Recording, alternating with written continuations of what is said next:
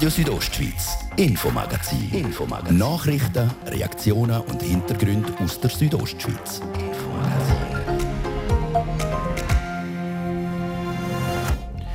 Härtefallhilfen oder auf gut Bühnerdeutsch Geld vom Staat, wo nicht muss zurückgezahlt werden für Geschäfte und Betriebe, wo wegen der Corona-Entscheid vom Bundesrat in finanziellen Schwierigkeiten sind.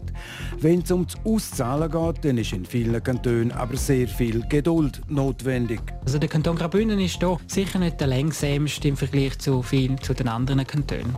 Sagt der Maurus Blumenthal, Direktor vom Bündner Gewerbeverband, heute im Interview. Denn Hellseher ist er nicht. Der Bündner Regierungsrat Christian Radgeb im Hinblick auf den 12. März, wo der Bundesrat soll bekannt geben, was zubleibt oder geöffnet werden kann, hat die Bündner Regierung eine entsprechende Erwartungshaltung an den Bundesrat dass wir wissen wollen, welche Öffnungsschritte jetzt wenn kommen und dass die Anzeigten auch umgesetzt werden.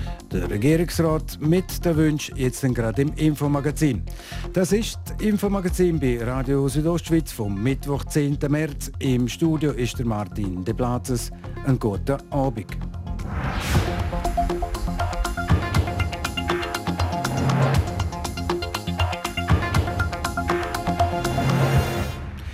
In Bern gehen Debatten um finanzielle Unterstützung für von der Pandemie betroffenen Betriebe in der Röth hin und her. Während der Nationalrat mit der grossen Kelle anrichten will, steht der Ständerat auf der Bremse. Der Ständerat will weniger Geld ausgeben, jetzt muss der Nationalrat nochmal über Bücher.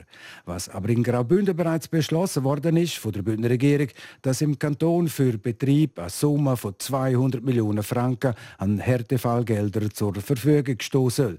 Der Kanton geht da in Vor Kasse. Geschäfte und Betriebe, die derartige Härtefallgelder in Anspruch nehmen können beim Bündner Gewerbeverband um eine Beratung anfragen. Und zu diesen Geldern habe ich heute mit dem Direktor vom Gewerbeverband, Maurus Blumenthal, ein Gespräch führen. Als erstes wollte ich von ihm aber wissen, wie es in diesen Läden läuft, die anfangs der letzten Woche wieder öffnen können. Es gibt wie zwei Seiten. Vor allem für Geschäfte, die sehr saisonale Produkte haben, gerade Modegeschäfte, ist es wichtig, dass die die jetzigen Kollektionen noch können, wenigstens zum Einkaufspreis verkaufen Andererseits äh, darf man nicht vergessen, es sind nicht nur Läden, die geschlossen sind, sondern es sind auch Leute, die nicht dürfen arbeiten, die nicht können arbeiten, die daheim rumhocken sozusagen. Und das ist sicher auch gut für die Betriebsinhaber, für alle Mitarbeiter, die den geregelten Arbeitsalltag haben, dass sie Perspektiven haben. Und von dem her ist es sicher sehr begrüßen.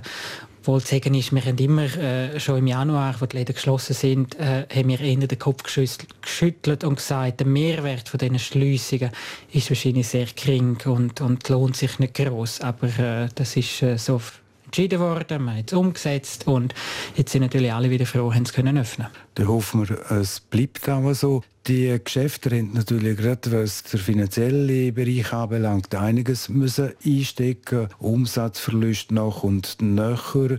Jetzt bietet die Regierung sogenannte Härtefallgelder an. Der Kanton Graubünden hat die Härtefallgelder jetzt verdoppelt von 100 Millionen auf 200 Millionen Franken. Ihr habt engen Kontakt mit den Bündner Gewerbetreibenden, bieten auch eine Hotline an, was die Härtefallregelungen anbelangt. Wie viel Gewerbe Betriebe haben etwa die Härtefallregelungen in Anspruch genommen oder wenigstens einmal ein Gesuch gestellt? Es sind einige hundert Gesuche, die eingereicht worden sind. Ich schätze jetzt, dass bisher aus bezahlte oder bewilligte Beträge sind auch schon äh, Millionenbetrag im zweistelligen Bereich, äh, wo jetzt auszahlt oder beziehungsweise bewilligt worden ist. Und das läuft sehr gut und ist auch sehr wichtig, weil gerade zum Beispiel im Detailhandel muss man mit dem Verkauf der Ware muss man die Margen rausholen zu Miete und Löhne zahlen. Die Löhne sind meistens deckt oder größtenteils deckt durch Kurzarbeitsentschädigung. Miete, andere Kosten sind jetzt deckt durch Härtefallentschädigungen und Hilfen. Man kann immer wieder lesen und man hört es auch von einzelnen Betrieben, ein Gesuch sei eingereicht worden für die Härtefallhilfe, aber es kommt kein Geld. Das heißt, es gibt dort ziemlich Verzögerungen. Trifft das auf Graubünden zu? Am Anfang kann sie im Januar, vielleicht auch noch Februar, dass es Verzögerungen gebraucht hat. Man muss auch beachten, man hat ein System für Hunderte, wenn nicht Tausende von Gesuchen müssen aufbauen. Das ist auch verständlich, dass es ein länger braucht. Auch die Unterlagen, es braucht ein gewisses Maß an Unterlagen und Angaben und auch wenn Gesuche nicht vollständig eingereicht werden, zu Nachfragen und so weiter. Grundsätzlich ist es aber so, jetzt äh, sollte es vom Einreichen vom Gesuch bis zu der Auszahlung Weg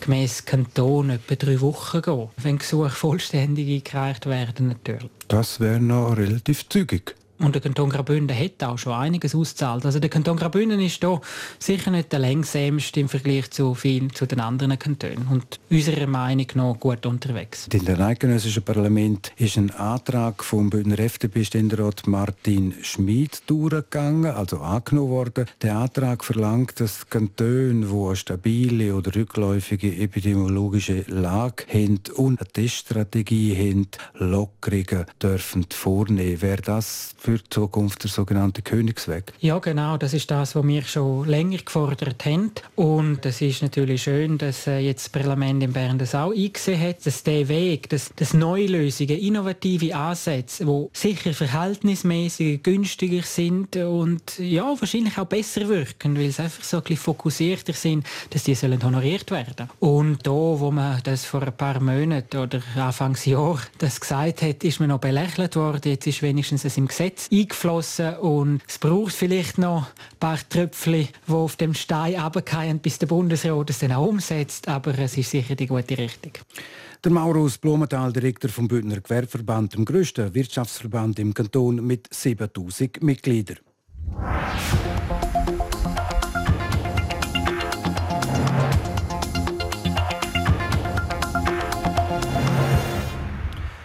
Vor eineinhalb Wochen am 1. März haben in der Zeit, wo wir uns mit dem Koga-Virus ablagen endlich wieder die Läden und die Museen dürfen öffnen. Noch immer zubleiben müssen die Restaurants und auch die Fitnesszentren. Der nächste Fixtermin, wo die Branchen und auch viele von uns im Kalender eingetragen haben, ist der Freitag, der 12. März. An dem Freitag soll der Bundesrat bekannt geben, ob er per 22. März weitere Öffnungsschritte zulässt oder ob einige Branchen weiterhin mit einem Berufsverbot leben müssen. In den eidgenössischen Räten ist dieser Tag zum Ausdruck gekommen. So haben die Parteien in einer Erklärung festgehalten, dass ab dem 22. März Öffnungen möglich sein sollten. Noch ist nichts durchgesickert. Bei uns normalos. Wer aber allenfalls etwas könnte aufgeschnappt haben, ist der Bündner Regierungsrat Christian Radgeb. Er ist zurzeit auch Präsident der Konferenz der Kantonsregierungen, also quasi der höchste Regierungsrat und in dieser Funktion auch viel in Bern.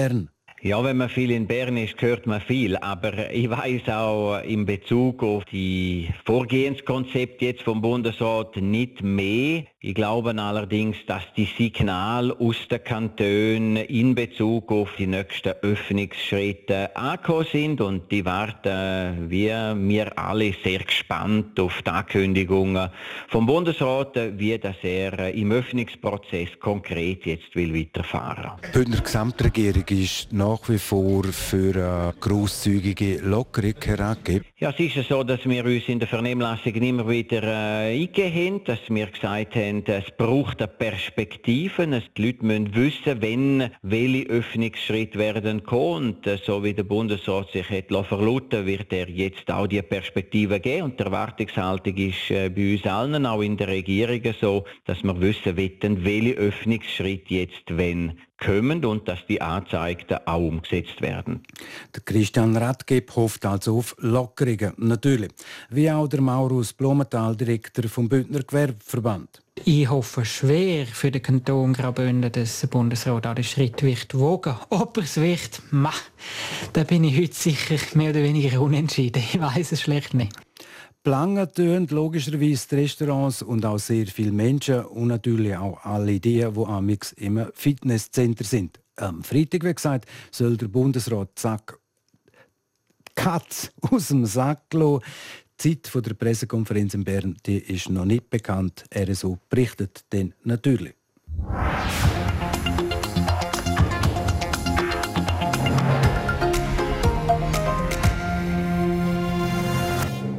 Die rätoromanische Sprache ist vor 83 Jahren vom Schweizer Stimmvolk zur vierten Landessprache erklärt worden. Und genau heute, vor 25 Jahren, ist das Rätoromanische im Sprachengesetz auch zur Teilamtssprache vom Bund erhoben worden. Ist sie denn also auch offizielle Amtssprache bei Angelegenheiten vom Bund? So sollte eine Bürgerin oder ein Bürger, der sich in der romanischen Sprache an den Bund wenden tut, auch eine Antwort auf Romanisch kriegen. Das nur ein Beispiel. Ich habe heute mit dem Präsidenten der Dachorganisation der Lia Romancia, Johannes Fluri, über das 25 Jahre Jubiläum geredet und ihn zuerst gefragt, ob er zufrieden ist, wie in den letzten Jahren das Romanische als Amtssprache vom Bund gebraucht wird. Da muss ich schon sagen, es ist viel passiert, es ist sehr viel passiert und wir sind also, die Romanen sind dankbar dafür, aber es könnte natürlich noch mehr sein und das Jahr haben wir im, wegen 25 Jahren haben wir besonders wegen der Sichtbarkeit vom Romanischen haben wir darauf hingewiesen. Dort könnten wir meinen, gibt es auf Bundesebene, auf Kantonsebene durchaus noch Möglichkeiten. Das heißt, die romanische Sprache soll auch mehr sichtbar werden im täglichen Leben, zum Beispiel auch wenn es um Beschriftung geht von Schildern, zum Beispiel im Bahnhof Chur. Das ist, das ist ein Beispiel. Also wir sind schon im Klaren, dass man ja alles auf Bundesebene viersprachig beschriften. Aber wenn schon zum Beispiel dreisprachig beschriftet wird, also das Italienisch auch, was wir gut finden, dann verlangen wir, dass das Romanische auch eine Rolle spielt. Weil die dreisprachige Schweiz, wie es dann so auskommt, allenfalls dann noch mit Englisch, das ist halt doch nicht die Schweiz, wie sie lebt und wie sie sich selber auch als Gesetz und Verfassung gegeben Es gibt immer wieder Beispiele von Exponenten, vor allem auch aus der Politik. Das jüngste Beispiel, das mir noch in Erinnerung ist, ist gerade Anfangs vom Jahr 2021 gewesen. Der Guy Parmelin ist der neue Bundespräsident und er hat es nicht geschafft, in seiner Rede das Romanische auch einzufügen. Das heißt, er hat in seiner Muttersprache Französisch geredet, Italienisch und Deutsch, aber das Romanisch ganz vergessen. Das dürfte einem Bundespräsident zum Jahresauftakt in seiner Ansprache nicht passieren. Es, es, ist natürlich auch sagen wir, ein bisschen seltsam, weil ja er nicht aus der Hauptsprache kommt, oder? Er ist ein Weltscher, ein Französisch sprechender und die betonen zu sein Klima Nähe zu den anderen romanischen also Sprachen, oder? Und darum ist das ein bisschen seltsam. Das ist eines der Beispiele und ich möchte darum eben sagen, es ist in aller Regel ist es nicht gegen das Romanische gerichtet, sondern es ist einfach eine fehlende Sensibilität. Es ist, man vergisst oder? Und, äh, und das ist das, was wir mit dem Tag auch heute darauf aufmerksam machen. Dass wir sagen, nein, man kann das ruhig auch erwähnen und man muss nicht viel machen, aber man muss doch sagen, Romanisch gibt es und Romanisch lebt und Romanisch soll es auch weitergeben. Zurzeit ist der Bündner Nationalrat Martin Candines im Nationalrat der zweite Vizepräsident, was um das Präsidium geht. Er hat kürzlich auch äh, Geschäfte können leiten im Nationalrat und hat dort amix die künftigen Redner auf Romanisch angekündigt. Kann das mithelfen? Um vor allem auch im Bundesbären äh, das Romanische in eine bessere Position zu bringen? Also für die Sichtbarkeit vom Romanischen sind so, so Sachen natürlich ausgezeichnet, weil äh, eben, wir verlangen keine grossen Sachen. Wir wissen, dass es das Romanische eine, wirklich eine kleine Minderheit ist. Aber äh, so etwas kann darauf hinwirken, dass man auch im Parlament, der, auf der politischen Ebene sich bewusst ist, wir sind eine viersprachige Schweiz und wir haben wahrscheinlich auch dank dieser Viersprachigkeit viel weniger Probleme als die Länder, die nur zweisprachig sind und wo dann sie Belgien zum Beispiel und andere, wo dann permanent Schwierigkeiten haben miteinander. Der Präsident von der Lia Romancia, der Johannes Fluri. An dieser Stelle eine Zahl. Im Jahr 2017 hat das Bundesamt für Statistik notiert, dass schweizweit 44.354 Leute leben, die das Romanisch als Hauptsprache angehen. Das ist das RSO Infomagazin. Im zweiten Teil sind wir im Unterengadin, wo diese Woche eine Gemeinsversammlung bis auf den letzten Platz ausverkauft war. Facher jetzt zuerst Werbung, Kurznachrichten, Wetter und Verkehr. Die Spatzen pfeifen schon von den Dächer. Die nachhaltigsten Fahrzeuge im Gesamtmarkt. Jetzt bei Ihrem BMW-Partner Alpina Cura AG. Bring Ordnung in dein Kleiderchaos Unsere IKEA-Systemkleiderschränke lassen sich ganz nach deinen Wünschen zusammenstellen. Viele Ideen für kleine und große Ordnungsprojekte. Jetzt bei IKEA. Mit Jeep in die Zukunft. Starten Sie Ihr Abenteuer mit Jeep, der weltweit führenden SUV-Marke, und feiern Sie mit uns den 80. Geburtstag. Zum Beispiel mit dem Jeep Renegade ATF Anniversary oder unseren neuen Plug-in-Hybrid-Modellen. Kommen Sie bei Ihrem Jeep-Händler vorbei und profitieren Sie von unseren Jubiläumsangeboten. Das ist der Mittwochabend mit Radio Südostschweiz. Kompakt informiert um halb sechs vom Gian Andrea Accola. Beim Brand in einem Migrantenlager in der jemenitischen Hauptstadt Sanaa sind medizinischen Kreisen zufolge mehr als 80 Menschen ums Leben gekommen. Die meisten der weiteren 150 Verletzten schwebten zudem in Lebensgefahr, wie die deutsche Presseagentur heute in Erfahrung brachte. Ein Lehrer hatte in der vergangenen Woche an einer illegalen Party in einer Schule in Locarno teilgenommen. Nun ist er mit sofortiger Wirkung entlassen worden. Dies teilte das Tessiner Departement für Bildung, Kultur und Sport mit. Umweltfreundliche Investitionen in Neubauten sollen schneller von den Steuern abgezogen werden können. Der Ständerat und der Bundesrat sind damit einverstanden, die sogenannte Karenzfrist zu verkürzen. Der Ständerat hat einen entsprechenden Vorstoß angenommen. Heute dürfen solche Investitionen erst nach fünf Jahren von den Steuern abgezogen werden.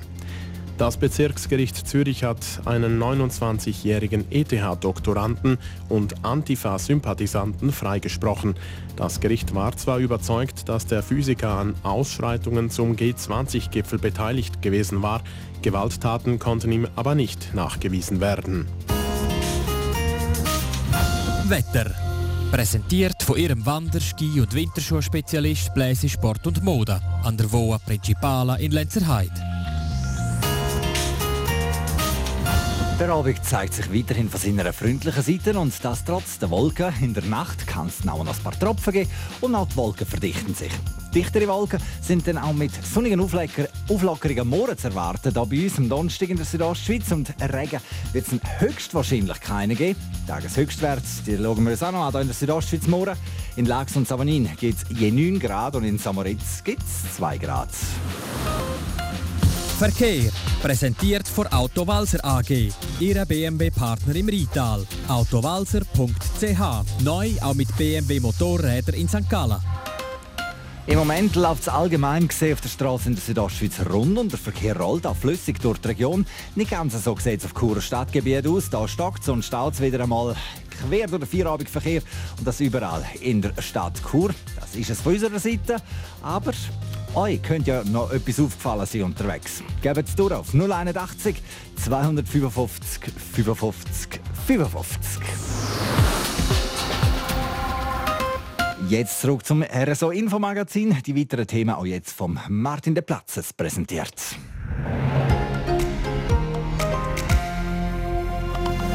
Radio Südostschweiz, Infomagazin. Infomagazin. Nachrichten, Reaktionen und Hintergründe aus der Südostschweiz.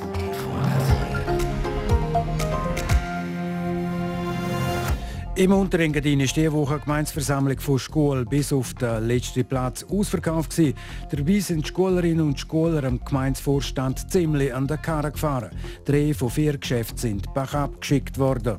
Bei der Eröffnung der Versammlung hat man bereits gemerkt, dass es organisiert war sagt der Gemeindepräsident Christian van Zun. Unsere Engadin-Reporterin berichtet, was genau in Schule vorgefallen ist. Und sie berichtet auch in einer Reportage über den abgesagten Engadiner Skimarathon. Auf der Originalstrecke können Läuferinnen und Läufer diese Woche trotzdem die 42 Kilometer laufen.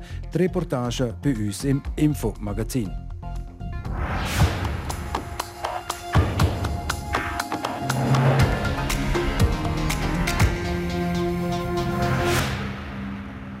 Wenn in Schule fast 200 Personen an die Gemeinsversammlung kommen, dann scheinen die Themen zu interessieren. Wenn sie dann noch fast fünf Stunden lang geht, dann ist auch viel diskutiert worden. So vorkommt am Montagabend in der Gemeinde Schule im Unterengadin bei der Budgetversammlung.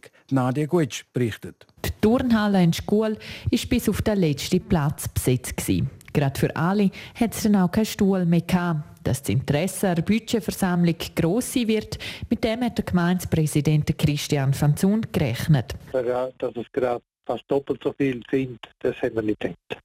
Dafür verantwortlich dürften laut ihm die verschiedenen Investitionskredite sein. Insgesamt sind im Investitionsbudget nämlich rund 11 Millionen Franken Bruttoinvestitionen vorgesehen.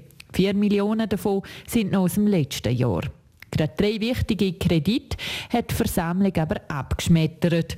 Darunter eine unterirdische Verlegung von einer Trinkwasserleitung, der Landerwerb in der Bauzone und die Umgestaltung vom Dorfplatz von Tarasp. Investitionen zwischen 460.000 und 1,1 Millionen Franken. Der Gemeindepräsident sagt zu diesen dreimal Nein. Bei der Eröffnung der Versammlung hat man bereits gemerkt, dass es äh, organisiert war, dass die Gegner eigentlich sich äh, zusammentun haben, um äh, über die Themen eher in der kritischen Stellung zu nehmen. Und äh, das sind schon äh, Auslöser gewesen. Die Stimmung sei allgemein schlecht gewesen in der gestrigen Gemeindeversammlung und der Vorstand habe so einiges an Kritik müssen einstecken. Begründet ist es eigentlich worden, dass äh, der Vorstand vielleicht zu wenig informiert hat, genau was für Vorlagen sind und was bedeutet die Vorlagen, was sind die für Folgen und auch dazu beitragen hat, dass man eher skeptisch war, ist die allgemeine Situation, die jetzt generiert haben, im Zusammenhang mit dem Coronavirus. Man, man weiß nicht, wie, wie, die Zukunft aussieht, was für Bedeutung hat das auf, auf Gemeindefinanzen die, die in den nächsten Jahren. Obwohl er die Ängste der momentanen Situation versteht, sagt Christian van Zun. Das Leben muss gleich weitergehen und wir können nicht alle Investitionen stoppen, weil, weil das kumuliert sich. Irgendwann müssen wir es gleich machen.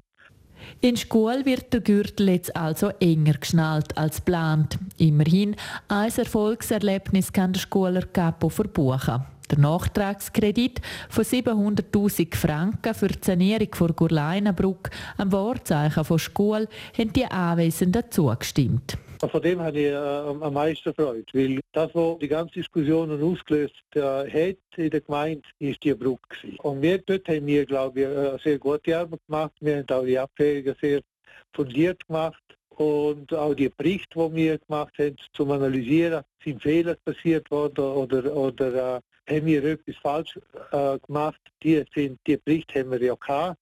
Und äh, schlussendlich bin ich froh, dass die Sanierung jetzt vorwärts kann gehen und dass wir bis im Herbst, wenn es gut geht, die Brücke wieder äh, freigeben.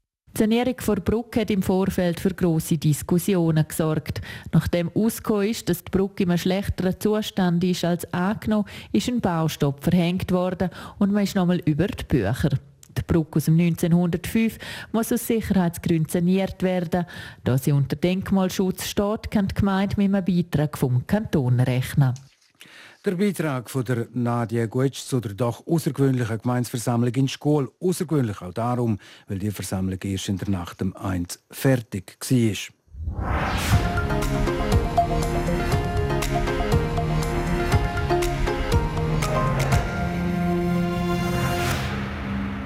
Die Freizeit gestalten in Zeiten von dem Koga-Virus. Und da kann die Frage gestellt werden, haben wir im letzten Jahr mehr Wanderungen gemacht als sonst? Ferien in der Schweiz und darum auch in den Bergen ist ja so ziemlich in der Trend zum Trend geworden.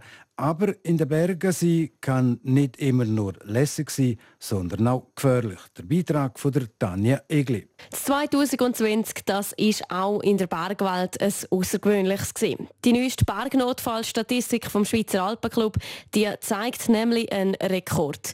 Noch nie haben so viele Leute in den Bergen gerettet oder geborgen werden müssen wie letztes Jahr. 3471 Menschen sind in den Schweizer Bergen in Notlage geraten der Bereichsleiter Sicherheit vom SSC, der Bruno Hasler, begründet. Wir haben aufgerufen, im März, April Verzicht auf Bergtouren und da haben sich sehr viele Berggänger daran gehalten. Und nachher war ein gewisser äh, Nachholbedarf gewesen, und das sieht man, im Mai hat es dann doppelt so viel Notfälle gegeben als im, im langjährigen Durchschnitt. Dann kommt noch dazu, dass die Schweizer dann halt äh, ein bisschen eingeschränkt sind mit, äh, mit der Reise. Die haben also ins Ausland ist zum Teil schwierig gewesen. Es ist gegangen, aber schwieriger geworden. Und da haben ganz viel halt ihre Freizeit und vor allem Ferien in der Schweiz verbracht. Und durch das hat es viel, viel mehr Schweizer unterwegs gehabt. Und durch das gibt es auch mehr Bergnotfälle. Nimmt man die Statistik noch so ein bisschen genauer unter die Lupe, dann sieht man, dass es zwar im Vergleich zu SUS nicht unbedingt mehr Todesfälle gegeben hat, aber dass sehr viel mehr Leute als SUS zum Beispiel nicht mehr führen oder zurückgekommen sind in den Bergen. Heißt also, es sind eher unerfahrene Leute unterwegs. Ja, wir gehen davon aus, dass jetzt vor allem im Bergwandern hat äh, die markanteste Zunahme gegeben und wir gehen davon aus, dass viele Leute halt vielleicht auch durch viel äh, Social Media oder Instagram verlockend ist, dass man dort auch noch her und dort noch her und sie sich zu wenig Gedanken machen, wie schwierig ist denn der Weg dorthin und vor allem auch, wie lang ist das und wie die Verhältnisse sind. Und durch das gehen wir davon aus, dass mehr ungewohnte Leute jetzt plötzlich auf, auf Wanderweg oder Bergwanderweg unterwegs sind, wo sie sich nicht so gewöhnt sind. Auffallend ist bei der Bergnotfallstatistik auch, dass in den Bündner Alpen wenig Menschen gestorben sind, wenn man jetzt vergleicht mit den Zentralschweizer Alpen, den Berner Alpen oder auch den Walliser Alpen. Das ist ein bisschen Kaffeesatz lesen, aber wir gehen davon aus, dass ganz viele äh, Leute aus urbanen Regionen, dass die nicht wahnsinnig weit gereist sind. Vielleicht äh, haben sie nicht gerne äh, weite Reisen mit ÖV machen wollen wegen Corona. Und dann sind die vielleicht halt in den Voralpen mehr unterwegs gewesen. Weil wir sehen zum Beispiel Zentralschweiz inklusive Glarner Alpen, die haben 2020 einen Anteil von 26 Prozent für die gesamte Schweiz gemacht von den Todesfällen. Und im, äh, im 2019 sind es 17 Prozent gewesen. Das ist also massiv mehr. Also gehen wir davon aus, dass ganz viele Leute aus dem Mittelland halt gerne so weit gereist sind und äh, bis ins Bündnerland oder bis ins Wallis und so Tagesausflüge halt in der Gegend gemacht haben. Begründet der Bruno Hasler. Ganz abgesehen davon, sei einfach für alle Leute, die in den Bergen unterwegs sind, immer wichtig gut planen. Es ist nicht wie wenn man im Supermarkt geht, geht einkaufen. Man muss auch eine Bergwanderung, auch wenn es für, für einige Leute als sehr äh, lapidar und einfach tönt. Bergnotfälle und auch die vielen Todesfälle zeigen es, es ist gefährlich. Und sie sollen die Wanderung sorgfältig planen, Verhältnis äh, gut studieren, wo man sich auf der Plattform informieren kann, ähm, den Wetterbericht sicher äh, anschauen und studieren. Wenn es wie im Frühsommer, Frühling oder auch im Herbst vielfach hat es dann, in den Schattenspörtern hat es dann noch Schneefelder oder vereiste Passagen, da soll man sehr, sehr vorsichtig sein und wenn man nicht sicher ist, dass es gut geht, vielleicht halt umkehren. Und zur Grundausrüstung gehören einfach gute Bergschuhe. Wenn sobald es mal hart ist im Schnee oder im Eis, sind halt Turnschuhe ganz, ganz schlecht geeignet. Also kluge Köpfe schützen sich und auch kluge Füße schützen sich.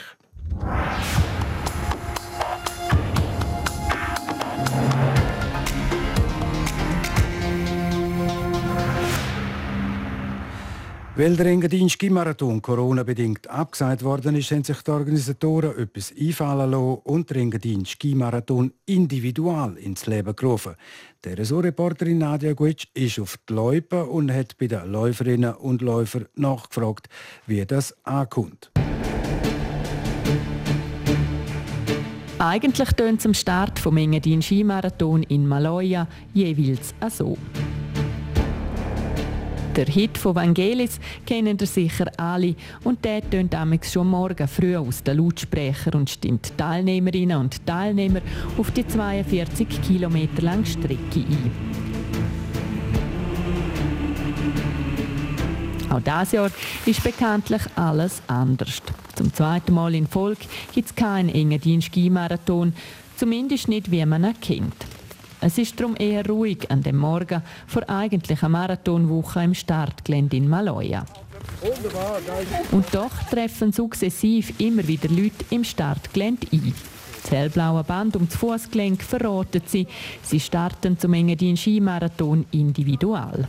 Den haben sich die Organisatoren ausgedenkt, um den Langlaufbegeisterten doch ein kleines Feeling zu bieten. Und das kommt an. Ich finde das eine super Idee, dass man den so durchführt. Ja, sehr gut, wie noch nie. Warum gerade so gut? Ja, weil wir fast allein sind, das ist ja herrlich. Ja, wir, hat, ich gehe jetzt zum wäre das 52. Mal, wo ich gehe. Und geht immer noch gut. Und ich freue mich, dass ich fast allein mit dem Kollegen hier laufe. Ja, ich bin froh, kann man laufen. Ja, und einen schönen Tag und dreieinhalb, vier Stunden runterkommen. Vier, vier Stunden. Einfach Spass haben, Freude haben. Und es macht auch so Spass zum Laufen. Man kann äh, alles besser geniessen wenn man so locker unterwegs ist. Ich hatte Zeit gehabt, dass ich ein bisschen trainieren und dann gedacht, wieso eigentlich nicht? Wenn man schon trainiert hat, da kommen. Laut dem Geschäftsführer vom Engadin Skimarathon, Menduri Kasper, ist man sehr zufrieden, wie es läuft. Also wo wir es ins Leben gerufen haben, wo wir gesagt haben, wir müssen etwas machen, wir können keine Veranstaltung machen, sondern wir müssen etwas Spezielles machen, dann habe ich immer gesagt, wenn so 1000, 1200, dann wären wir eigentlich schon sehr zufrieden. Und es hat sich dann aber schnell gezeigt, nein, es, es kommen mehr, es kommen mehr. Bis Mitte Woche haben sich schon rund 2000 Läuferinnen und Läufer angemeldet. Das Konzept vom Engadin Skimarathon Individual ist einfach. Online sich anmelden, Startnummer und Chip für zeitmäßig abholen und individuell laufen für viele genau das Richtige. Ich mache nicht das erste Mal, weil ich bin nie gegangen, weil es sonst zu viel, zu viele Leute hat. Ja, ich finde auch, wir haben keinen Krieg. Es ist ganz friedlich. Man muss nicht kämpfen, man kann dann auf der Strecke kämpfen. ich habe den Engadiner vorher auch noch nie gemacht, aber ich freue mich, dass man da nicht gerade in der Masse ist und mir das zuerst jetzt so mal äh, geniessen lassen. Ich wollte es schon immer mal machen, aber ich habe nicht so Lust auf den Massenstart und dann habe ich gedacht, das wäre jetzt super, einfach mal. So kann ich ohne Stress ähm, im eigenen Tempo und das machen, wenn ich gerade eben mich bereit fühle. Von dem her ist es für mich eigentlich perfekt. Und dann geht es los auf die 42 Kilometer über die zugefrorenen Oberengadiner Seen Richtung Jump.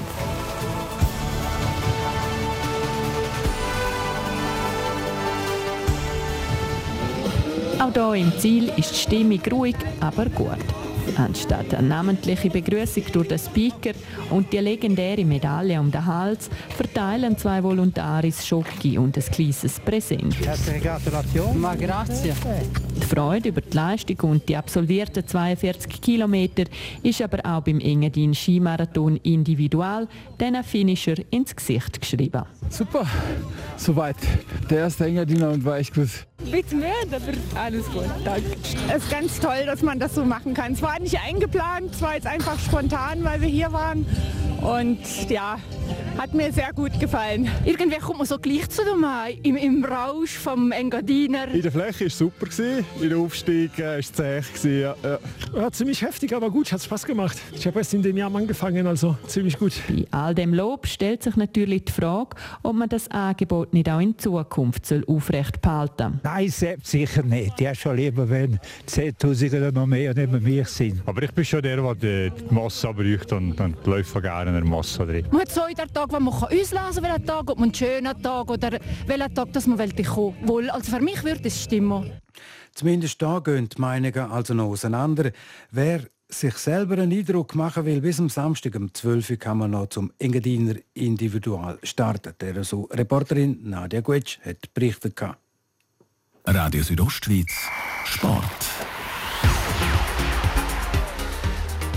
Über ein Jahr ist es her, dass der Roger Federer auf der Männertour ein Tennis-Racket geschwungen hat. Heute hat der Durchstrecke für seine Fans geendet, nicht aber ohne die Fans doch noch ein bisschen länger auf die Folter zu spannen als geplant. Gian Andrea Accola. Ja, beim Turnier in Doha ist der Zeitplan nämlich wegen dem vorher angesetzten Spiel ein bisschen durcheinander gekommen. Darum hat das Comeback von Roger Federer noch ein bisschen länger warten müssen.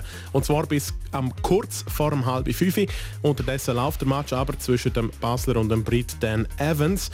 Und der Maestro scheint bereit sein für seine Rückkehr auf die Tour. Der erste Satz gegen Dan Evans gewinnt er mit 10 zu 8 im Tiebreak.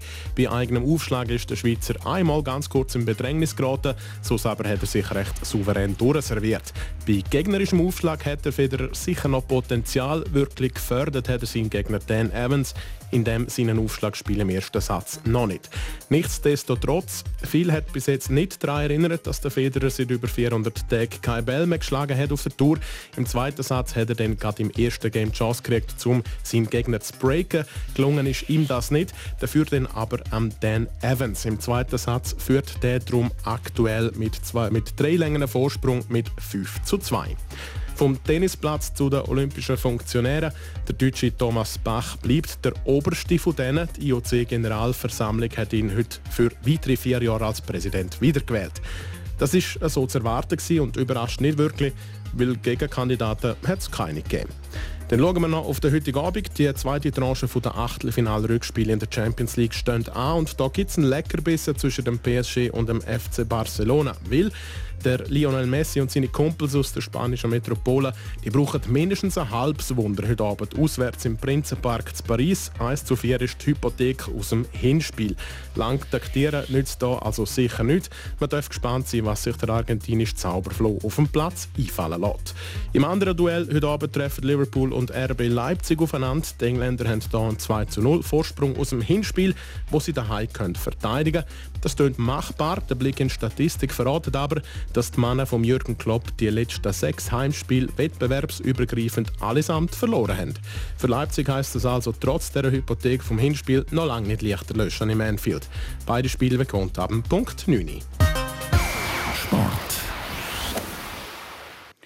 Das war es, das Infomagazin auf RSO vom Mittwoch am 10. März. Das Infomagazin gibt es vom Montag bis zum Freitag jeden Abend ab dem Viertel ab 5 Uhr hier bei Radio Südostschweiz. Jederzeit im Internet unter rso.ch zum Nachlesen und natürlich auch als Podcast zum Abonnieren. Am Mikrofon seid auf Wiederhören der Martin De Plazes. Einen guten Abend in Bunna Sira.